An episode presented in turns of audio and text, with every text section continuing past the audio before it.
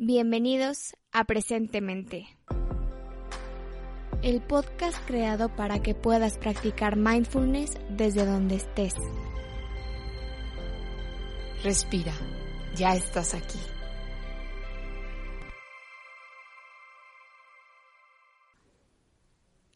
Bienvenida, bienvenido a un capítulo más de Presentemente.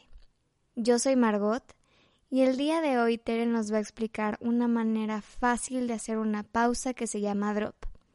No te quito más el tiempo, así que prepárate y te dejo con Tere.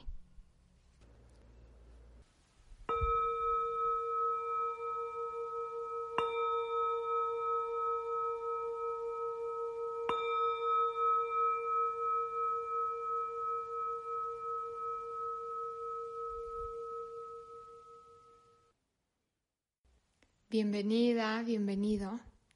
Hoy vamos a hacer una práctica muy corta y muy sencilla que nos puede ayudar a hacer una pausa en nuestro día de una manera más fácil. Entonces te voy a enseñar. De lo único que te tienes que acordar es de la palabra drop. D-R-O-P, como si fuera una gota en inglés. Entonces, el primer paso es la D, significa detente. Entonces, cualquier cosa que estés haciendo, haz una pausa, detente y deja de hacer. La siguiente es la R. El siguiente paso es respira. Sé consciente de unas dos o tres respiraciones. Podemos hacerlo ahora. Inhalando y sabiendo que estás inhalando, exhalando y sabiendo que estás exhalando. Dándote cuenta, ¿cómo sabes que estás respirando?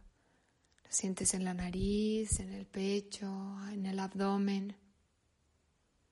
Tal vez le pones atención a tres respiraciones o igual y te das cuenta que le quieres poner atención a la respiración un minutito, dos, cinco diez. El siguiente paso es la O, observa. No tanto observa hacia afuera, más bien observa cómo estás, cómo te sientes, qué sensaciones hay en el cuerpo, cómo está la mente, hay alguna emoción o pensamiento, ¿qué hay? Y el último paso, la P, es procede. Prosigue. Sigue con lo que estabas haciendo.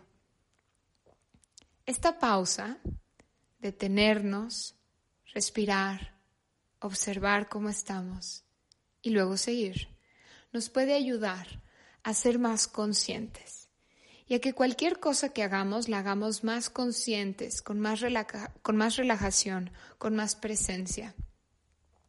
Entonces, puedes ponerte recordatorios en tu escritorio, en tu trabajo, en tu casa, para hacer drops, para hacer pausas. Y esto no significa que hacer una pausa te vaya a quitar el enojo o cualquier emoción difícil.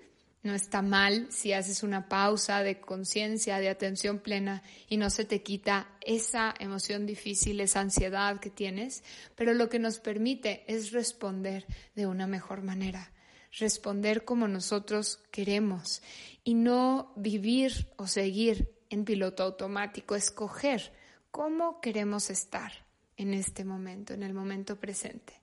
Así que espero que esta práctica, que este ejercicio te sea de utilidad y que lo practiques las veces que quieras. Y ya por último, te queremos agradecer el haber estado con nosotras el día de hoy. Y te recordamos que nos puedes seguir en redes sociales, nos encuentras en Instagram como presentemente.mx y también te invitamos a que le des seguir en Spotify. Muchísimas gracias y hasta la próxima.